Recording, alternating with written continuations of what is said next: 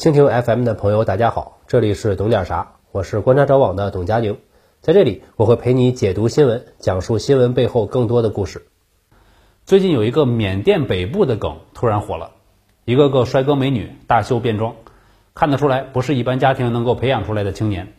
同时，视频还有旁白，大部分都是很有磁性的男中音，念着：“这里是缅甸北部，我生长的地方，欢迎来到我的世界，娇贵的小公主。”再配上一段电音当 BGM，像这些视频把缅甸北部描绘成了一个带有浪漫色彩的江湖，甚至有很多人表示长大以后要去缅北工作生活。前面那句话出自一个网络小说，这个小说因为有不少涉黄情节已经被封禁了。这话是男主角说的，这个男主角的设定是一流的身手，一流的相貌，是军方在金三角地区最锋利的刀。其实就是势力比较大的军阀。业余生活中，他精力也相当旺盛，时间管理大师。最近十年，中国以南出现了一批平和国家，主打的国社是平和、善良、神秘。最先是印度、尼泊尔，缅甸是加入进来比较晚的。我看到一篇文章叫《缅甸冒号感受动荡中的平和与善良之美》，当时我就想起二零一三年的一则报道。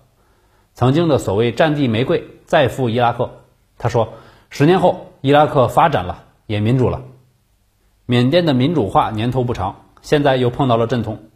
二月初，缅甸军方发动了政变，不承认去年的大选结果，还扣押了昂山素季和总统温敏。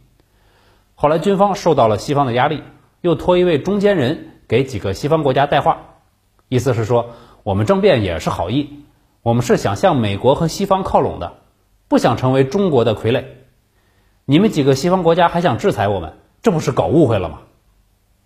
缅甸是常年军阀割据的国家，在北部的善邦和克钦地区，常年盘踞着几股势力，较大的有佤邦联合军，是当地的民族武装，有三万多人，以及克钦独立军，约有一万多人，另外还有十多个大大小小、人数从几十到几千不等的武装组织，四处横行。前些年在互联网流传的彭家声也是其中之一，不过他的果敢同盟军其实不算太大的组织，只有两千多人。地方武装与政府军的矛盾一直是解决不了，有时还会波及到我国的安全。二零一五年三月的时候，政府军和地方武装爆发过军事冲突，缅甸军机的炸弹落入了云南境内，造成我国边民四死九伤。五月还有一起越境炮击事件，造成四伤。直到今天，云南边境城市还能不时听到对面的动静。除了武装冲突，缅甸的国内治理怎么样呢？毒品、电信诈骗这些问题都解决不了。先说毒品，种了全球百分之二十的鸦片罂粟，种植面积仅次于阿富汗。去年，缅甸全国范围内共破获近一万四千起毒品案件，抓获犯罪分子两万人，查获鸦片、海洛因、冰毒。大麻等三十五种毒品，总价值约合六十六亿人民币。近几年，很多骗子在国内招工去缅甸，学历、工作经验都不做要求，薪水还很高。这些就是蛇头与境外诈骗集团勾结做出来的。他们把人偷渡到缅甸，人来了之后没收手机，让人去打电话拉客户，上网络平台赌博。招工来的人说不干也行，交几万块钱。不交就关在这里，赚够了再走，就跟传销一样，控制人身自由。很多人就从受害者转变成了加害者。去年有一位年轻男子比较幸运，也是他警惕性比较高，他藏了一张电话卡，找准机会给国内打电话，联系上了父母，向警方报案。最后，警方顺利打掉了这个偷渡团伙，他才能回国自首。是的，被骗到国外，回国后还是要自首的。因为偷渡触犯了法律法规。为什么说这位老兄很幸运呢？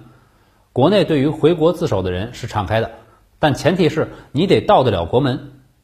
有些黑恶势力专门盘踞在必经之路上收买路财，甚至有些犯罪集团就在国门周边埋伏，等着把逃走的受害者再抓回去。还有一些女性受骗，到了缅甸后被强制卖淫，这样的情况越来越多。必须引起政府的重视。我们的政府也有责任做出更多的提醒和宣传。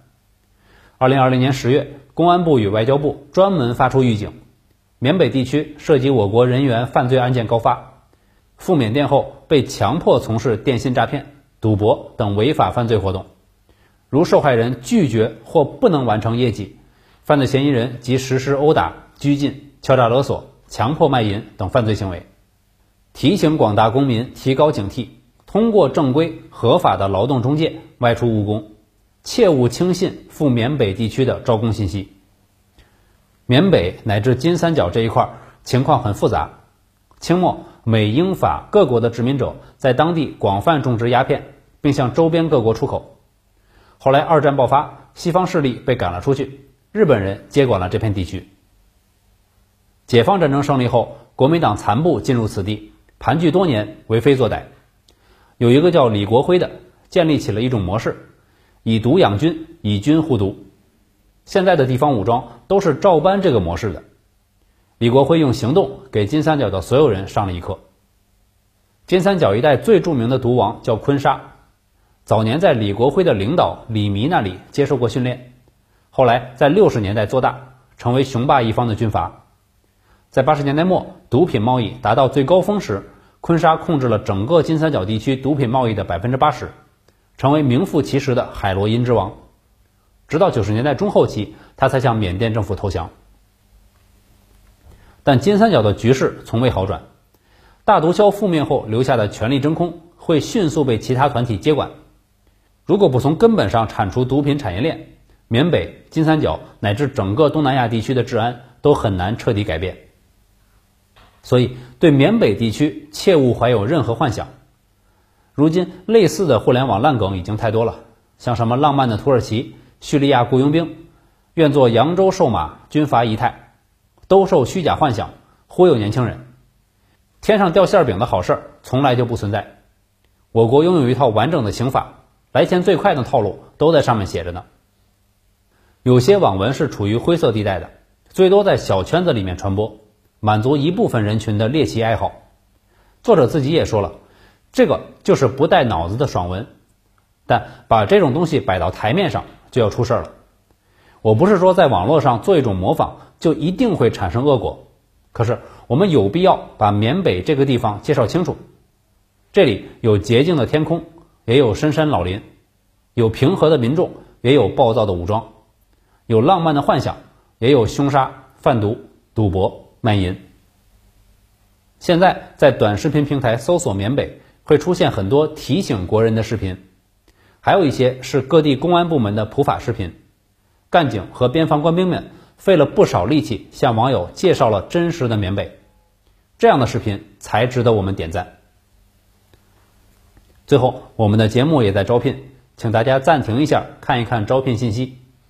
我们希望有更多热爱新闻、热爱视频节目的人。能够加入我们，也希望大家能够关注我的个人号，全平台都是甘地董佳宁。我们下期再见。